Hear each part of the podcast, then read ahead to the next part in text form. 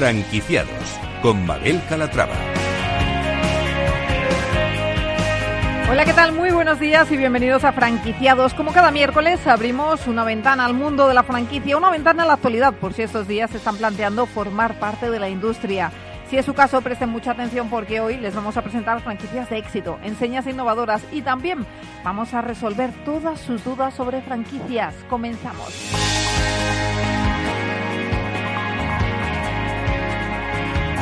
Nuestra franquicia de éxito es Scrubs, con 9 millones de facturación anuales y casi 50 tiendas abiertas. La cadena de tiendas ha lanzado una ronda de financiación para abrir nuevos puntos de venta y continuar con su expansión nacional. Como franquicia innovadora, les vamos a presentar también Munch, un concepto que busca revolucionar el sector del food delivery a través de un formato de Dark Kitchen que explota los menús de sus ocho marcas propias desarrollados por sus equipos de chef. Miércoles más, el conferenciante y coach Javier Coterillo estará con nosotros para ayudarnos a diseñar un liderazgo efectivo para nuestras empresas, ya sean franquicias, pymes o multinacionales. Y hoy nuestro mentor de franquicias, Antonio de Siloniz, estará con nosotros para resolver todas sus dudas. Si quieren ir haciendo sus consultas sobre franquicias, pueden hacerlo a través del correo del programa. Se lo recuerdo, franquiciados, el 2 con número arroba capitalradio.es. Pues como ven, un programa con muchas propuestas interesantes, así que no se lo pierdan, porque comenzamos.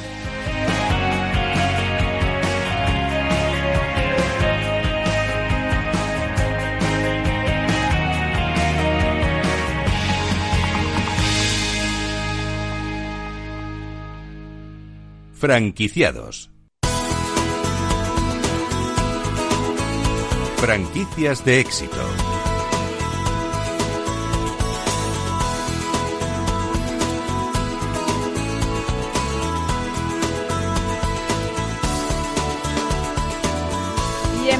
Con nuestra franquicia de éxito. Se trata de Scrubs. El proyecto nació en 2012, cuando su fundador Iñaki Espinosa abrió su primera tienda piloto en Madrid. Actualmente cuentan con 46 tiendas abiertas en las que venden productos de alimentación, higiene, bazar a precios de entre un 20 y un 80% más baratos que la media del mercado. Hoy están aquí porque acaban de lanzar además una ronda de financiación con Fellow Funders, plataforma de equity crowdfunding líder en España para continuar expandiendo su negocio. Iñaki, ¿qué tal? Bienvenido. Hola, buenos días. Bueno, qué gusto tener a gente en el estudio. Muy bien. Apetece. Vamos a empezar explicando a los oyentes, si te parece, Iñaki, eh, que no conozcan Scrub, en qué consisten vuestras tiendas y vuestro modelo de negocio. Sí, vamos a ver, nuestro modelo de negocio se basa en lo que hoy está de moda, que llamamos la economía circular, aunque cuando nosotros empezamos en el año, en el año 2000 en el año 2012 eh, no se conocía esa palabra, no se utilizaba. Entonces nosotros lo que hacemos es recogemos los productos que a los fabricantes tienen excedentes pues por obsolescencia, porque es un resto de producción, porque es un producto que se les ha quedado en el almacén descatalogado o porque en el caso de alimentación tiene una fecha próxima, digamos, a que el consumo precedente, eh, preferente deje ya de, permitir venderse en tiendas. ¿no? Entonces, todos esos productos los cogemos, los metemos en nuestras tiendas eh, y los vendemos, como bien ha dicho antes Mabel, a precios entre un 20 y un 80% por debajo del precio de mercado. Lo que hacemos es que la gente se pueda beneficiar de comprar primeras marcas a precios absolutamente increíbles ¿no? y probarlo. Un punto muy importante es que nunca tenemos continuidad, o sea, muy encuentras unos caramelos maravillosos y unos una pasta o unas galletas o un vino de Ribera del Duero a un precio excepcional, pero la semana que viene no, quiere decir que cuando lo ves Cómpralo, por si acaso, ¿no? Cómpralo, cómpralo. por si acaso. Bueno, la pregunta que todo el mundo le hará es ¿dónde encuentra esos chollos? Ya nos ha dicho que vienen de, excedentes, de mm, pues estocajes, eh, pero claro, para esto hay que investigar, ¿no? Y ponerse en contacto con muchas empresas día a día. Exacto. Nosotros tenemos cientos de proveedores, básicamente son fabricantes, primeras marcas españolas y también europeos. ¿eh? Entonces son gente que que ya nos conoce de estos años y semana, eh, diariamente recibimos ofertas de ellos con esos excedentes que hay y compramos sin más. Bueno, y esto eh, lo hacen a través de acuerdos comerciales con estas marcas, ¿no? Sí, tenemos acuerdos y sobre todo acuerdos muy importantes que eh, protegemos mucho la marca y al consumidor le educamos, le explicamos cómo un producto, por ejemplo, en el caso de alimentación, que tiene un consumo preferente próximo, nosotros solo podemos venderlo hasta el día en que el consumo preferente se acaba, pero luego se puede consumir durante meses o semanas sin ningún problema. ¿eh? Entonces, esa educación la hacemos también.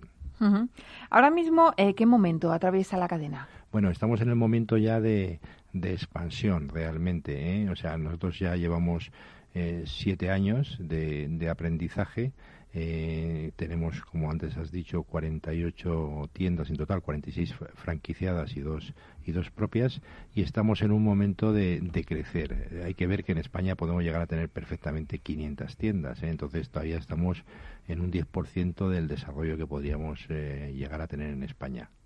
Acaban de llegar ahora a un acuerdo, además, con, con Fellow Funders para abrir una ronda de negociación.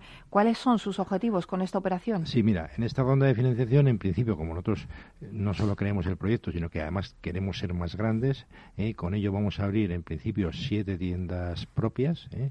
En el cual vamos a invertir unos 400.000 euros y además también vamos a potenciar nuestra central para poder acoger a más franquiciados. ¿eh? Sobre todo queremos franquiciados a ser posible fuera de Madrid, ¿eh? o sea, de, toda España, entonces donde el perfil del franquiciado puede ser o bien autoempleo o bien inversores, que tenemos los dos perfiles. Ahora mismo esas 46 eh, tiendas franquiciadas y dos propias, ¿dónde están ubicadas? En... Pues en toda España, a nivel, a nivel nacional, en la península, en toda la península. ¿Y dónde quieren que se produzcan las siguientes aperturas? Eh, ¿Cuáles tienen algún, eh, alguna ciudad en mente? No, nos vale, mira, cualquier, si es un pueblo, a partir de 20.000 habitantes, es un pueblo que es cabeza de partido, digamos, que comercialmente tiene vida, a partir de 20.000 habitantes eh, tenemos éxito ya. ¿eh? Y si no, pues cualquier ciudad.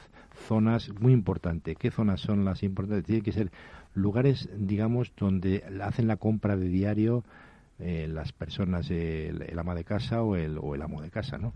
Entonces, no queremos zonas premium, pero sí zonas muy comerciales, donde la gente va con bolsas de la compra. Claro, porque decíamos al principio, es un producto que se compra también por impulso, ¿no? Sí, absolutamente.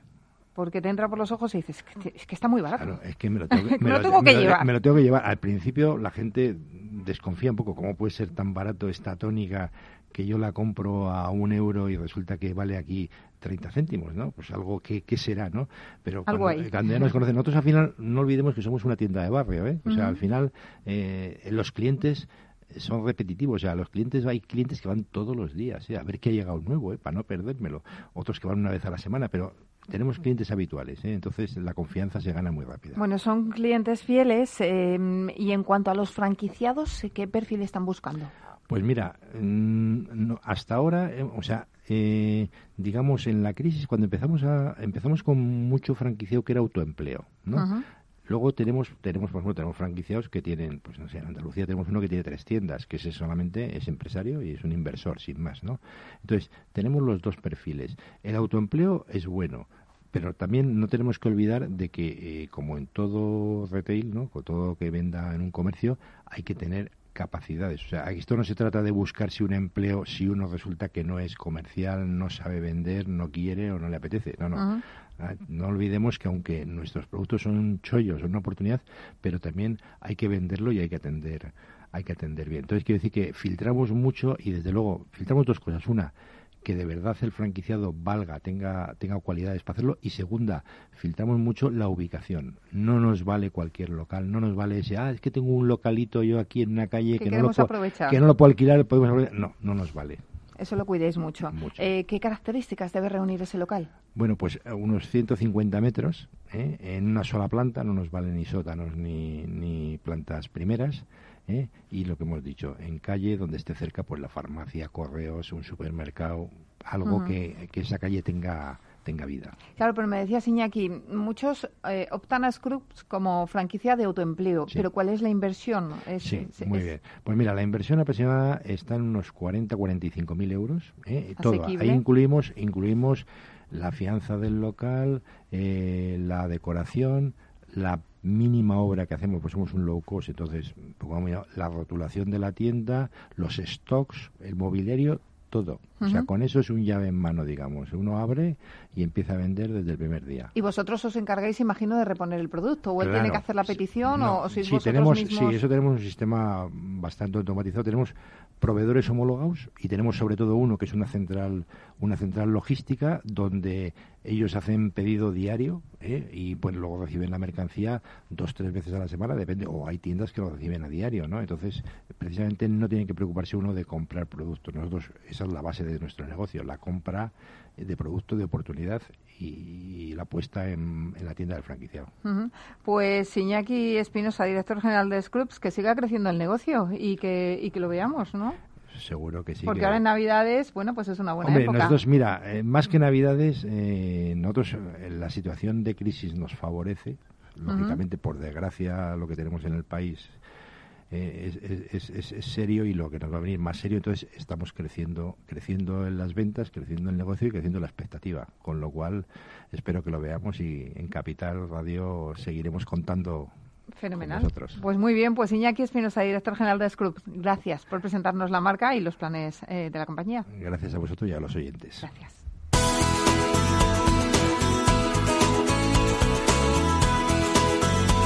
Franquiciados con Mabel Calatrava. Franquicias innovadoras.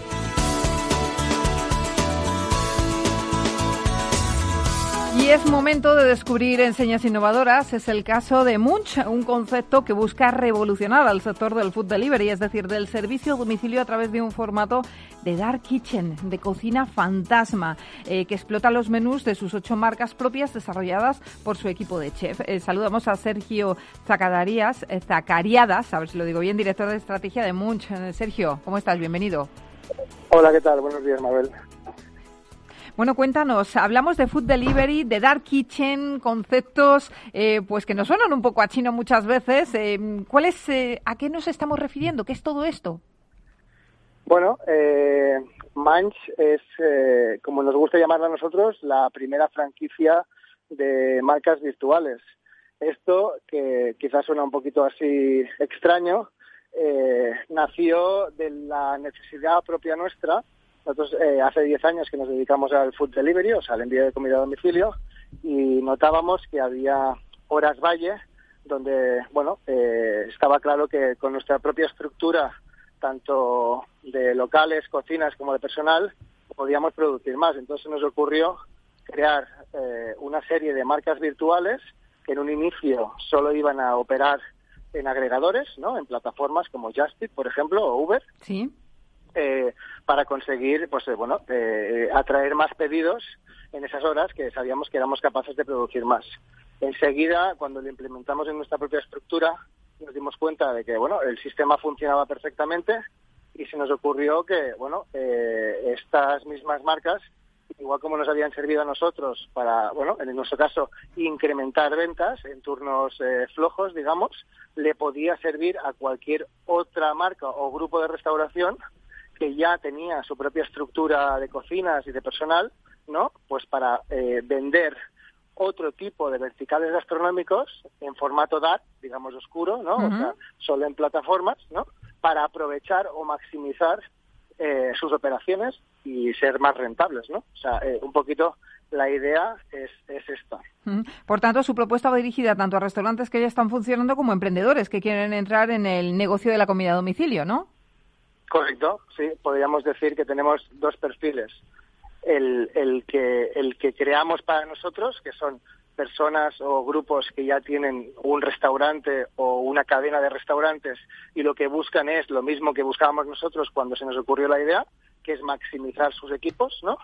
Y otra, que también en la situación en la que vivimos eh, ahora mismo, ¿no? Donde el food delivery es una de las pocas cosas que se pueden que se pueden hacer, ¿no? Que están permitidas hacer eh, son aquellas personas, bueno, que quieren emprender o que quieren arrancar un negocio y qué mejor, ¿no? Que un negocio basado en un sector que está en auge, ¿no? Que ya lo estaba, pero que, bueno, la situación actual, pues además está está potenciando está potenciando más. ¿Y qué tipos de, cocina están ofertando ahora mismo? Pues mira, ahora tenemos ya, o sea, tenemos ocho verticales, estamos trabajando en más. Una de las cosas que, que, que aportamos, digamos, como, como franquicia es que estamos en constante, constante evolución e I más D de nuevas marcas. O sea, eh, tenemos mucha información y muchos datos eh, que, nos, que nos dan eh, insights para saber qué marcas o qué, o qué verticales gastronómicos están empezando a sonar más, ¿no? Y, nos, y, podemos posicionarnos para crear marcas nuevas. Pero ahora mismo tenemos ya ocho verticales que van desde sushi, pokés, ensaladas, dim sum, que sería la parte de chino, tailandés, con curries tailandeses, mexicano, tenemos una de postres y una que es una bodega de vinos. o sea, ocho, ocho verticales ahora mismo. Ocho verticales. ¿Qué os diferencia de, de otros eh, delivery, Sergio? Bueno, eh, como te decía, esto nace de diez años de experiencia. O sea, nosotros eh, hace ya desde el 2012 que nos dedicamos a esto y lo que nos gusta pensar es que ofrecemos, bueno, toda la experiencia acumulada en todo este tiempo, ¿no? Eh, la hemos volcado en este proyecto de Minds, ¿no? Entonces, todos los platos están pensados, creados, ¿no? Eh, para, para que aguanten bien el delivery. O sea, eh, tanto el packaging como el plato en sí, las, las recetas, los escandallos, están pensados para que, bueno, aguanten esos 15 o 20 minutos de viaje que, que, vienen implícitos en el propio servicio, ¿no? Bueno, actualmente con la que está cayendo Sergio, imagino que el negocio va bien, ¿no? Bueno, siempre, siempre podría ir mejor, pero la verdad es que no nos podemos quejar. O sea, podemos seguir trabajando. Eh, obviamente, eh, la situación propicia que la gente haga o, pida más a domicilio. Esto también es verdad que está generando mucho más interés por nuestra propuesta de franquicias virtuales, ¿no? O sea, muchas eh, empresas o restaurantes que ahora mismo tienen que cerrar, pues están mirando qué opciones hay y la nuestra, digamos que es una opción, digamos, ya acabada. O sea, te, te, inyectamos los ocho verticales ya con todo su packaging, todos sus escandallos, todas sus recetas, ¿no? Eh, todas las, todos los tratos con estos agregadores que ahora mismo, bueno, supongo que eh, más o menos están en, en, comisiones muy altas. Nosotros ya tenemos tratos preacordados con comisiones mucho más, eh, digamos, razonables, ¿no? Y además estamos trabajando ya, que estará para enero, vamos a lanzar en breve nuestra propia aplicación, que sería, digamos, un canal propio de ventas para que el franquiciado no dependa exclusivamente de un Justit o de un Uber Eats, por ejemplo. Em, cuéntanos, ¿en qué consiste vuestro modelo de negocio orientado a la franquicia? Eh, bueno, el franquiciado, como te decía, hay dos, dos perfiles posibles. El que ya tiene estructura y personal y lo que quiere es sacarle, eh, mm, o sea, sacarle más eficacia, ¿no? eficiencia. Y, el, y luego está el que, bueno, eh, quiere emprender o quiere arrancar un negocio, ¿no? Eh, que en este caso sería Food Delivery. Lo que ofrecemos es, como te decía hace un momento, todas las eh, recetas, todos los platos, todo el packaging, toda la, toda la parte, digamos, relacional con los agregadores, que al final son el canal de ventas principal, para evitar que, bueno, hoy en día, pues si tú te creas tu marca eh, y vas a Globo, por ejemplo, muy probablemente te ofrezcan entre un 35 y un 40% de, de comisión, ¿no? Entonces ya lo tenemos preacordado con comisiones mucho más razonables que oscilan entre el 20 y el 28 eh, y en breve también muy eh, para diferenciarnos digamos de otro de otros modelos de dark kitchen que se basan 100% en en agregadores pues lanzaremos una aplicación propia donde eh, el franquiciado podrá, vender directamente de la cocina al cliente sin tener que pasar por un intermediario como puede ser como decía Justice, Deliveroo o Uber Eats. Sí, le preguntaba sobre todo por el tema de, del local. ¿Es necesario local? ¿No es necesario? Porque, como me decía, todo el modelo es virtual. Bueno, obviamente hace falta un local donde poder producir los platos, ¿no? La comida. Lo que no hace falta es que sea un local abierto al público, con mesas, ¿no? Con interiorismo. O sea, lo que hace falta es una cocina industrial, ¿no? Para que te hagas una idea, nosotros ahora mismo tenemos ya una cocina piloto en Madrid, donde en 18 metros de cocina eh, sacamos las ocho marcas, o sea, realmente también lo que lo que aportamos es este este know-how, ¿no? Sobre cómo configurar la cocina para que en, el mínimo espacio el espacio posible, que además al ser un espacio reducido, lo más reducido posible, se puede explotar con poco personal, puedas sacar el mayor número de verticales eh, posibles, ¿no? como te decía ahora en Madrid, en 20 metros apenas, 18 creo que tiene, eh, sacamos ocho marcas. Y en cuanto a la inversión necesaria en cada caso, tanto si disponen de restaurante como si no. Bueno, eh, es muy diferente. Si no disponen de restaurante, pues hay una inversión que hay que hacer, ¿no? Pues para adecuar eh, eh, como mínimo una cocina con toda la maquinaria necesaria para poder explotar todas las marcas, ¿no? Pero yo diría que es en el caso de que ya tengas una cocina y personal, ¿no? O sea, a partir de unos 30.000 puedes abrir tu primera franquicia y estar operando en menos de dos semanas ocho marcas y vendiendo. Y en cuanto a los planes de expansión, Sergio. Bueno, ahora mismo eh, hemos eh, cerrado un acuerdo con Alfa F, que nos hemos asociado con ellos para hacer toda la expansión. Tenemos previstas cinco aperturas ya eh, para antes del primer T del año que viene y según nuestros planes y nuestros cálculos, antes de acabar el 2021 tendríamos que haber abierto ya diez más. Pues Sergio Zacariadas, director de estrategia de Manche, gracias por estar con nosotros y mucho éxito en este proyecto. Nada, Mabel, muchas gracias a vosotros. Gracias. Señores, hacemos una pausa y en nada estamos de vuelta aquí en Franquiciados, así que no se muevan, que enseguida volvemos. Hasta ahora.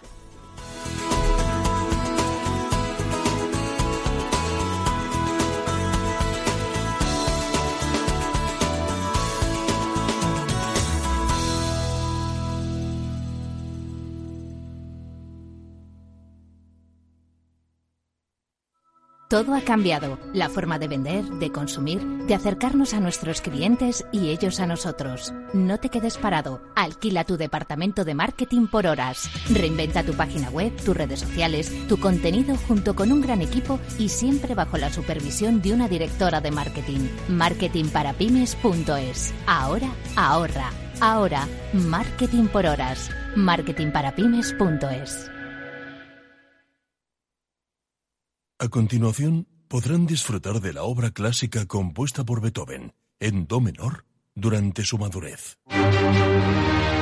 El arte es solo para unos pocos. ¿O no? Con la inversión ocurre lo mismo. Renta 4 Banco te ofrece más de 500 cursos de inversión gratuitos para todo tipo de inversores. Entra en r4.com e inscríbete. Renta 4 Banco, tu banco especialista en inversión. ¿Quieres anunciar tu negocio en la radio? Entra en el clubdelaradio.com. La compra es online, pero no os vamos a negar que nos encanta que nos llaméis.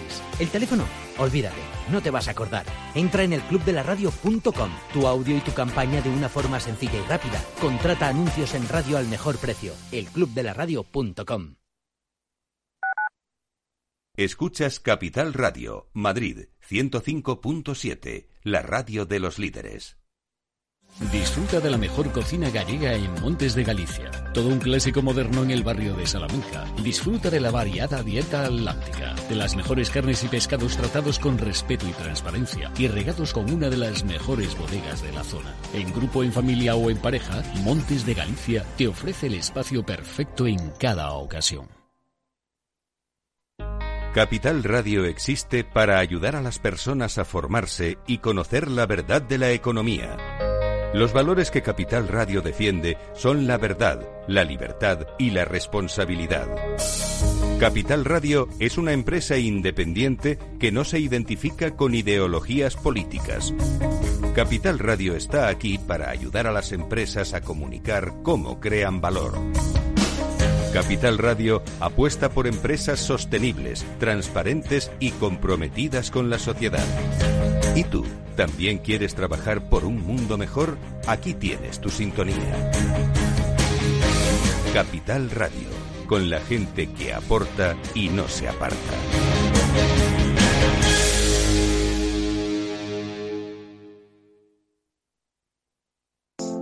Horno San Onofre. Somos pasteleros y eso nos gusta. Utilizamos materias primas que nos hacen disfrutar y elaboramos todos nuestros productos de forma artesanal, sin sucedáneos, ni margarinas, ni grasas trans. Sabemos que las cosas buenas son importantes. Con el hashtag buscamos gente dulce. Horno San Onofre, calle San Onofre 3, teléfono 91 532 9060 y calle Hernani 7, teléfono 91 554 3396. También nos encontrarás en el mercado de San Miguel, 3 www.pasteleriasanonofre.com.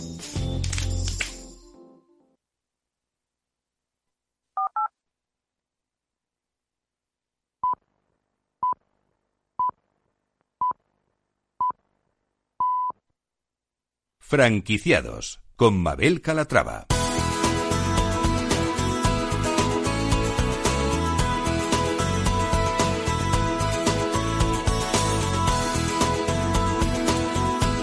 Estamos de vuelta en franquiciados y un miércoles más recibimos en nuestros estudios al coach eh, y conferenciante Javier Coterillo, que hoy nos va a hablar mm, de liderazgo en la empresa y de las mejores estrategias para motivar a los empleados. Javier, ¿cómo estás? Bienvenido. Hola Mabel, ¿qué tal? Un placer estar aquí contigo. ¿Verdad? En el estudio se agradece. Se mucho, agradece se agradece mucho. Este, estos momentos de contactos, aunque sea de dos metros de distancia. Me, encantan, es súper necesario. ¿eh? Claro que sí, es que de vez en cuando ya estamos un poco cansados de tanto Zoom, tanto videollamada y, todo eso. Oye, vamos a hablar de un tema muy importante que yo creo que además es crucial para todo tipo de empresas, para franquicias, para pymes, eh, para multinacionales, y es el del perfil del líder.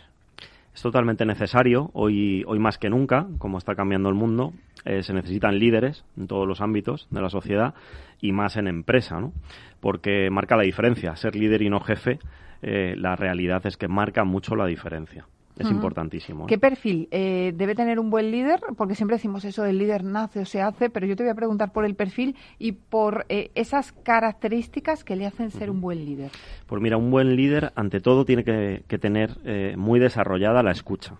Es lo principal, ¿no? Para ser líder tienes que tener una escucha activa, dar espacio a la otra persona para que esta persona eh, te comunique, hable, te diga lo que piensa, desde la libertad de expresión, y luego una escucha empática. Eh, ante todo somos personas, estemos en la empresa que estemos o en el sector que estemos, y el líder tiene que saber escuchar activamente y empáticamente. ¿Por qué? Porque te tienes que poner en el lugar del otro. ¿Qué problemas eh, está teniendo la otra persona?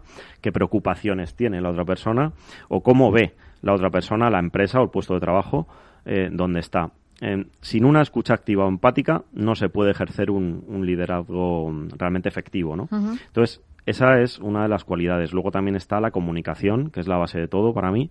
Saber comunicar, porque si el líder no sabe comunicar, no va a poder transmitir el reto objetivo eh, de esa empresa o ese proyecto donde, donde quiera liderar o quiera llevar a buen término pues a su equipo de trabajo, ¿no? Entonces eso es muy importante. Y ahora mismo eh, que estamos teletrabajando más que nunca, eh, que el líder no ve a sus empleados a no ser que sea a través de, de la pantalla del móvil, del iPad, del ordenador, ¿Cómo gestiona esos equipos? ¿Cómo es posible gestionar esos equipos cuando no tienes ese contacto? Pues eh, bueno, la verdad es que eso merma mucho eh, la comunicación, pero bueno, el contacto yo sí que sí que diría que al final un líder, eh, bueno, pues ya sea a través de un Teams o de una videoconferencia, está viendo eh, cómo se comunica su equipo, eh, está viendo a cada persona que seguramente unos eh, tengan un nivel de confianza mayor que otros, hay gente que esté más desmotivada y gente que las emociones negativas le estén llevando a, rendir peor, ¿no? Porque no todo el mundo se adapta bien a estas situaciones.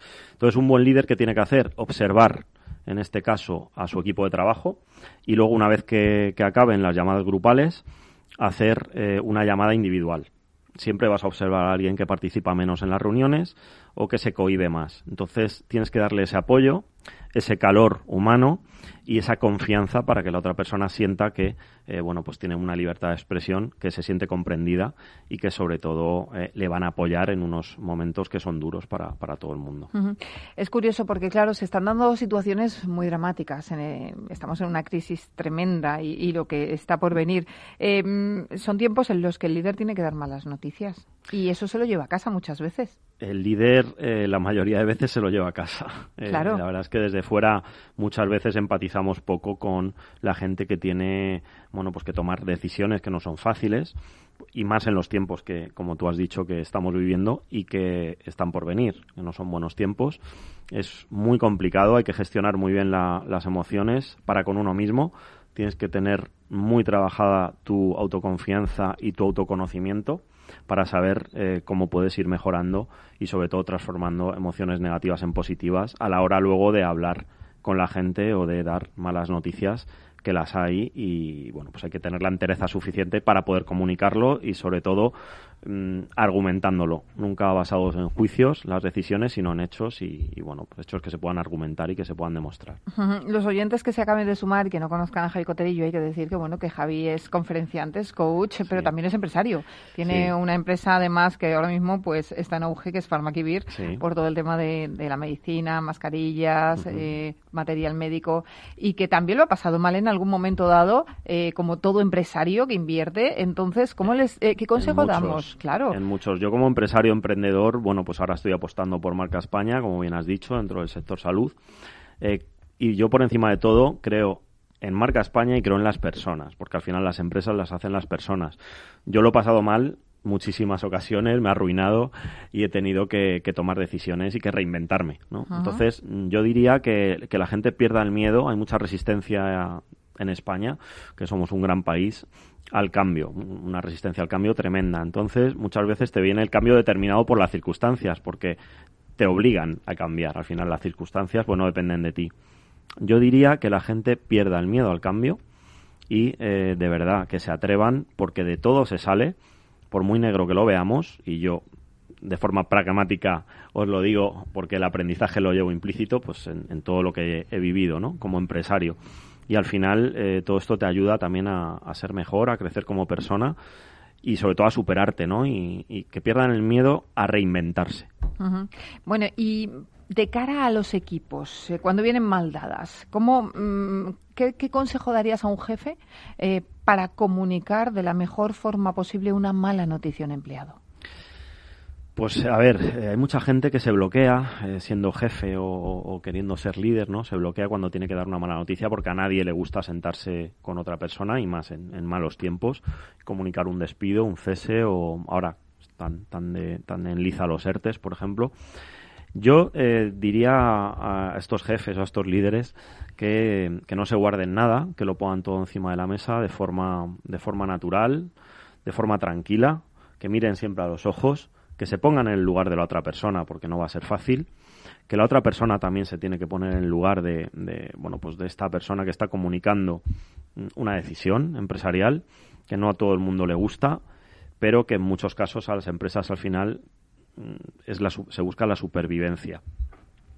Yo diría que, sobre todo, que se basen en la, en la comunicación, que sean muy naturales, que lo expliquen todo, porque la gente le va, le va a comprender aunque no le guste lo que le están contando, ¿no?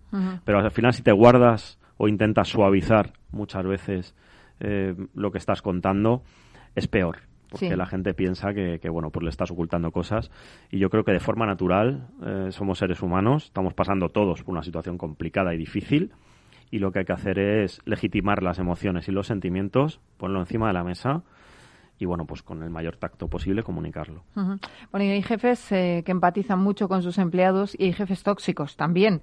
Eh, vamos a ponernos en el caso de los empleados que conviven con un jefe tóxico.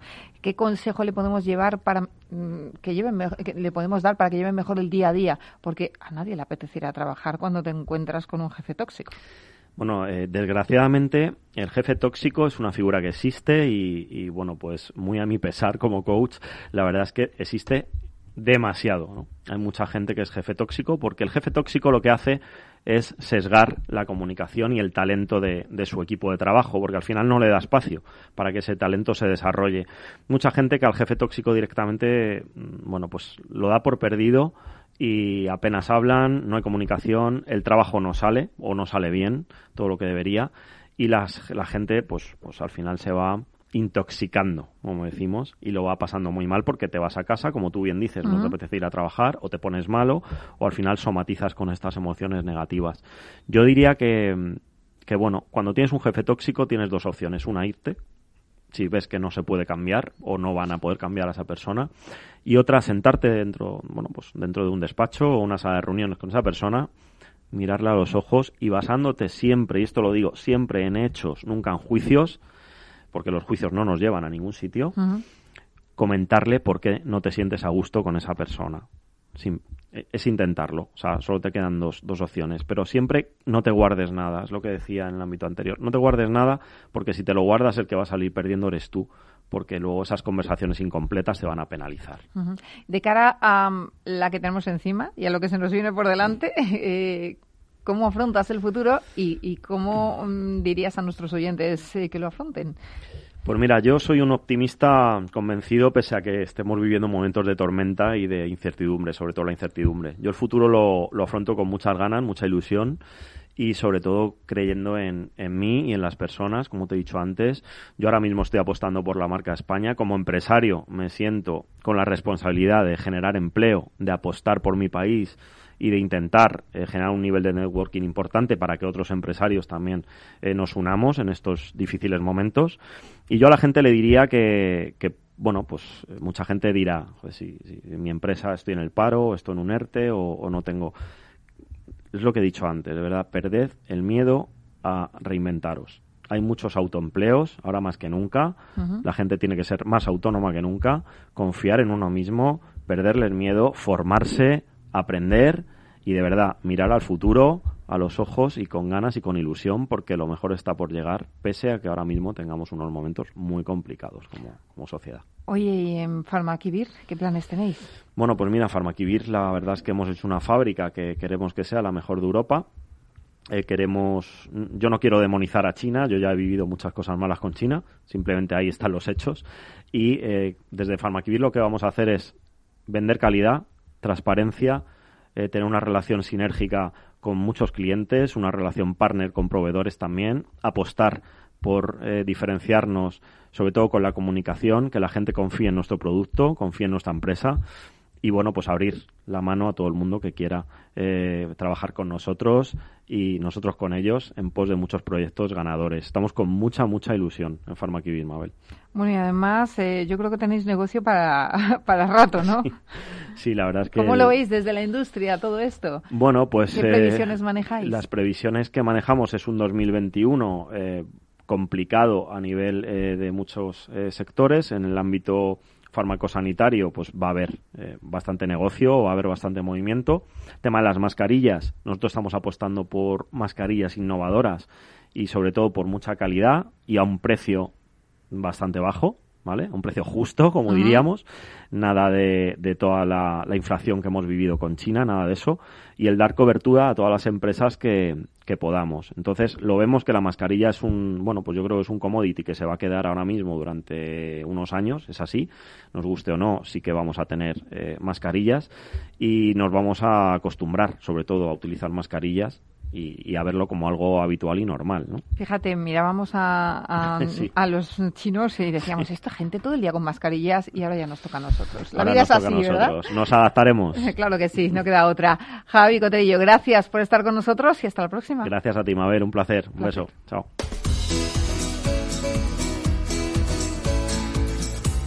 Franquiciados con Mabel Calatrava.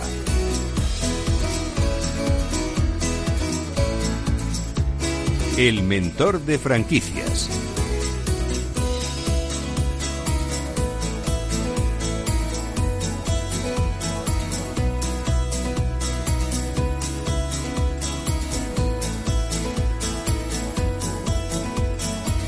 Pues ya está aquí de nuevo nuestro mentor de franquicias para responder a todas las dudas que nos han hecho llegar al correo del programa que les recuerdo es franquiciados el 2 con número arroba capitalradio.es. Antonio de Siloniz, fundador del grupo de Eurodicía y primer mentor de franquicias de España. ¿Cómo estás? Bienvenido. Muy bien, muy buenos días. Buenos días. Bueno, hoy hemos estado hablando, no sé si lo has escuchado en el programa, de un concepto que está arrasando en estos tiempos de pandemia, que es el food delivery. ¿Qué opinas de esta tendencia? Antes, antes de la pandemia ya estaba Antonio pegando muy fuerte, pero ahora no veas. Sí, sí. Yo recuerdo que hace tiempo lo único que llegaba a casa era una pizza. Ahora, mm, eh, gracias a Dios, pues eh, hay una vía de negocio muy, muy importante para la hostelería. De hecho, eh, el food delivery es la comida que te llevan a casa y ya sabes que en este momento pues hay de todo Italia, de todos los sectores. Eh, bueno, creo que es una necesidad, es imprescindible actualmente para cualquier negocio pues que tenga una línea muy muy importante sabemos que, que realmente muchas veces uno va a los restaurantes no tanto a comer, sino a vivir experiencias. Ahora que no puedes ir al restaurante, pues has de trasladar la casa y, y bueno, por lo menos recordar con, con esa comida, esos olores, esos sabores, pues un poco la experiencia que vivías en esos restaurantes. Claro que sí, es que no nos queda otra que adaptarnos, como decíamos con Javier Coterillo. No queda otra. Sí, sí, además que, que eh, está habiendo también un, un incremento de, del trabajo de profesionales que lo que hacen es posicionarte en plataformas y también en todo el, el sistema de tus redes sociales y todo esto. Entonces, creo que es un es una necesidad, ya es imprescindible, como decía antes.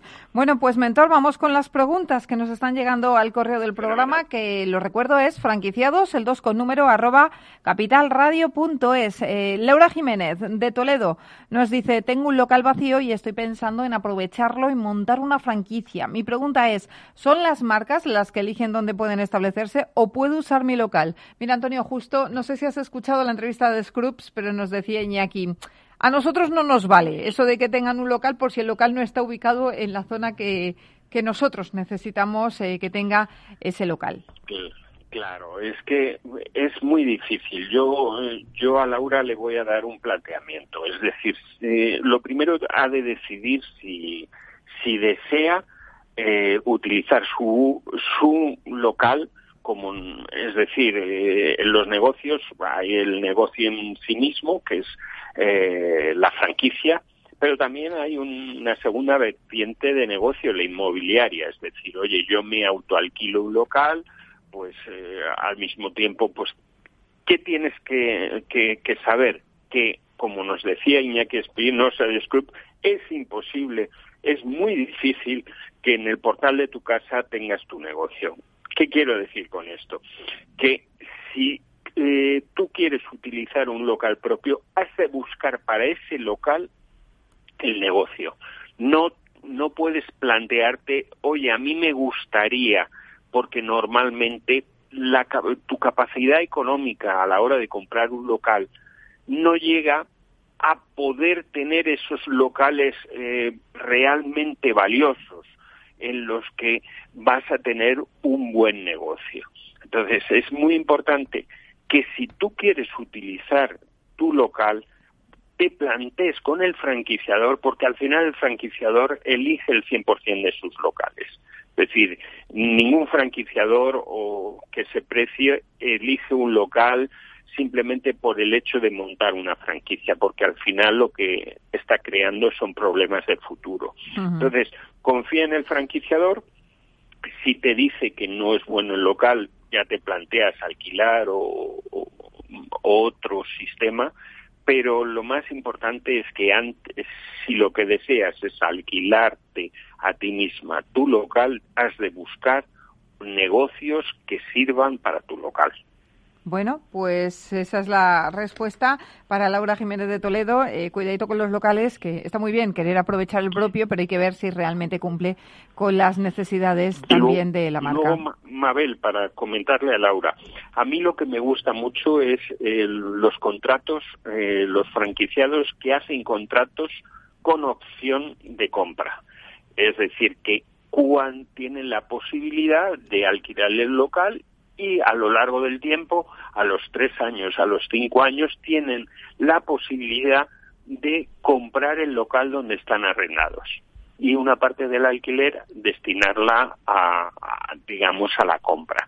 Entonces, eso te, suele ayudar el franquiciador a negociar con la, la, propiedad esa posibilidad.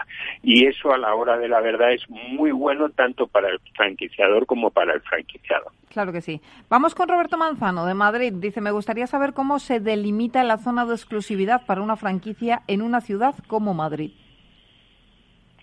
Bueno, eh, bueno, para quien no sepa lo que es la zona de exclusividad, es decir, es la garantía eh, para, eh, te dan una marca como franquiciado para una zona determinada. Entonces es una garantía que eh, en ese en esa zona se producirán un número de ventas desde la apertura sin competencia, pero sin competencia del franquiciador y sin competencia de otros franquiciados.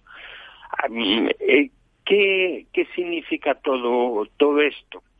Eh, normalmente siempre se, eh, se piensa que solamente hay una obligación. Y no es cierto. En la zona de exclusividad suele haber dos obligaciones. Una obligación por, por, eh, por parte del franquiciador, en la cual el franquiciador determina una zona en la que tú ejerzas la actividad. Pero por parte del franquiciado también se obliga que en esa zona no tener productos de la competencia. Eh, y normalmente convirtiéndose, convirtiendo su franquicia en una exclusiva de productos y de servicios del franquiciador. Siempre se piensa que, que, es a cambio de nada. No, es a cambio de que también tú eh, distribuyas los productos del franquiciador. Eh, de esta forma, el franquiciador se obliga a no otorgar ninguna otra franquicia en el ámbito territorial e igualmente se obliga a no prestar los servicios objeto de la franquicia por sí mismo y a impedir eh, la competencia activa de otros franquiciados en la zona que le das al nuevo franquiciado. Entonces, eh, comentar que la zona de exclusividad en el contrato de franquicia es muy, muy importante. Y entonces eh, siempre hay que incluir cláusulas resolutorias e, e indemnizaciones por incumplimientos. Claro. Eh, bueno, pues eh, queda claro lo que es la zona de exclusividad eh, y cómo se delimita en una zona como Madrid. Vamos con Aurora Navarro, también de Madrid. Dice, tengo un amigo con una empresa de limpieza que está funcionando muy bien y me ha propuesto ser su socia y franquiciar el negocio. Me preocupa invertir en la expansión de la franquicia y que se trate de moda pasajera por el COVID. ¿Qué opina el experto? Bueno, en principio es una pregunta muy delicada. yo decirle, Aurora, que, que tendría que hacer eh, un estudio exhaustivo de, es decir, hablar con, con, la empresa y esta empresa ha de darle eh, todos los parámetros con los que, vamos, yo en principio le pediría el número de clientes y su evolución en los últimos años, nivel de eh, facturación histórica, no solamente en tiempo de pandemia, sino de años atrás, diferencias, eh, qué diferencias tiene esta empresa con la competencia. Luego, eh, para mí sería importante saber el número de trabajadores que tiene, si han, eh, si han crecido o no, y su situación personal y el tiempo que llevan en la empresa, hablar con los trabajadores, y sobre todo si puedes hablar con los clientes, porque si uno ve que son clientes nuevos y puntuales, pues ha de preocuparse, pero si estos clientes llevan ya dentro de la empresa pues tres, cinco, diez años, pues realmente eh, eh, hay que ver si este tipo de negocio es flor de un día o realmente, eh, bueno, pues eh, es que merece la pena meterse en él y es que necesitan de personas como, como la nueva socia, como Aurora. Pues vamos a responder también a Pablo López, que nos escribe desde Barcelona. Dice, acabo de quedarme sin trabajo y dispongo de unos ahorros. He pensado en montar una franquicia de alimentación ya que me parece que es lo único que puede funcionar siempre. Como desconozco cómo está el mercado, ¿qué marcas me aconsejaría? Mi inversión, nos dice, no puede superar los 60.000 euros. pues mm, he de decirte que en este momento, Pablo, lo tienes difícil. Para que te hagas una idea, todos tenemos en mente Carrefour y Alcampo. Eh, están dando aproximadamente una inversión de mil euros, mil euros por metro cuadrado. Entonces, un local que es muy pequeño, de 100 metros, 100 metros serían mil euros. Tú nos estás hablando que tienes para invertir, para obra civil para todo, mil euros. Cuando, entonces, en este momento, si deseas alimentación, supermercados, existen algunas empresas, eh, por ejemplo, Unide y Caparabo, que están hablando a 600 euros metro cuadrado. eh, pero sigue siendo muy alto para ti. Entonces, yo creo que busca líneas de negocio de alimentación, por ejemplo, eh, que esté, sean incipientes en las nuevas líneas, por ejemplo, de todo lo relacionado con la ecología, productos biológicos y todo esto. Luego, eh, temas, por ejemplo, de, de alimentación, con, con, con, dulces, chuches, como pueda ser Dulcia, que las inversiones iniciales son pequeñísimas, de 12.000 a 15.000 euros. Entonces, con el presupuesto que, que tú tienes, pues puedes, yo creo, irte a esas líneas de negocio. Porque ten en cuenta que los 60.000 euros que dices tener en este momento también eh, los tendrás para las finanzas del local, los alquileres, la obra civil. Y claro, esa, eh, o si no, tienes que mm, buscar ayuda en las entidades financieras o, buscar un socio que te ayude. Claro.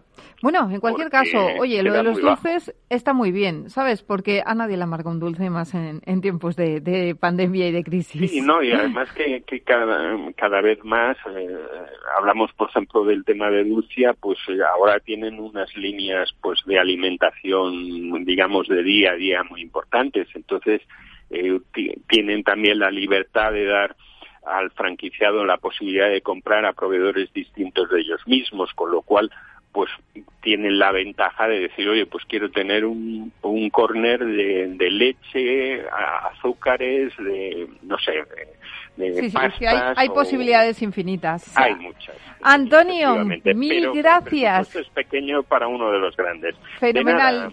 Que nos vamos, que suena la música. Gracias y hasta la semana que viene. Adiós, Mabel. Señores, hasta aquí el programa de hoy. Gracias de parte del equipo que hace posible este espacio de Ángela de Toro, de la realización técnica Miki, eh, Garay, Feliz Franco, y que les habla Mabel Calatrava. Nosotros volvemos ya la próxima semana con más franquiciados, pero recuerden que pueden seguir informados en nuestra web, que es franquiciados, el 2 con número punto es. Hasta entonces, les deseamos que sean muy felices.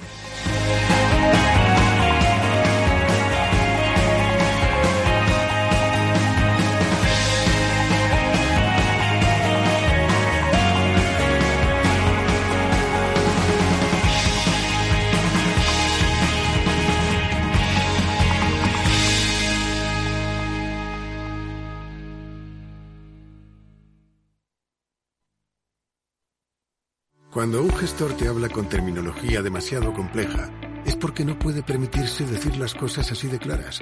En Finanbest solo ganamos si tú ganas primero. O lo que es lo mismo, en Finanbest, si no sumamos, no restamos. Conoce todas las ventajas del Result Investment. Tienes mucho que ganar. Finanbest, tú ganas. Capital Radio Madrid, 105.7. Disfruta de la mejor cocina gallega en Montes de Galicia. Todo un clásico moderno en el barrio de Salamanca. Disfruta de la variada dieta atlántica, de las mejores carnes y pescados tratados con respeto y transparencia y regados con una de las mejores bodegas de la zona. En grupo, en familia o en pareja, Montes de Galicia te ofrece el espacio perfecto en cada ocasión. En el balance nos preocupamos por nuestros hijos por su vinculación con el mundo de Internet y las redes sociales, y analizamos sus riesgos de la mano de Pilar Rodríguez en Familias Enredadas, todos los lunes a las ocho y media de la tarde en El Balance, Capital Radio. En el restaurante Gaztelubides somos rigurosos con la selección del producto para crear recetas imaginativas que acompañamos de una bodega generosa y brillante y de nuestra magnífica terraza durante todo el año. Restaurante Gaztelubide, carretera de La Coruña, kilómetro 12200, La Florida. Teléfono 91 372 8544. Una recomendación del programa gastronómico Mesa y Descanso.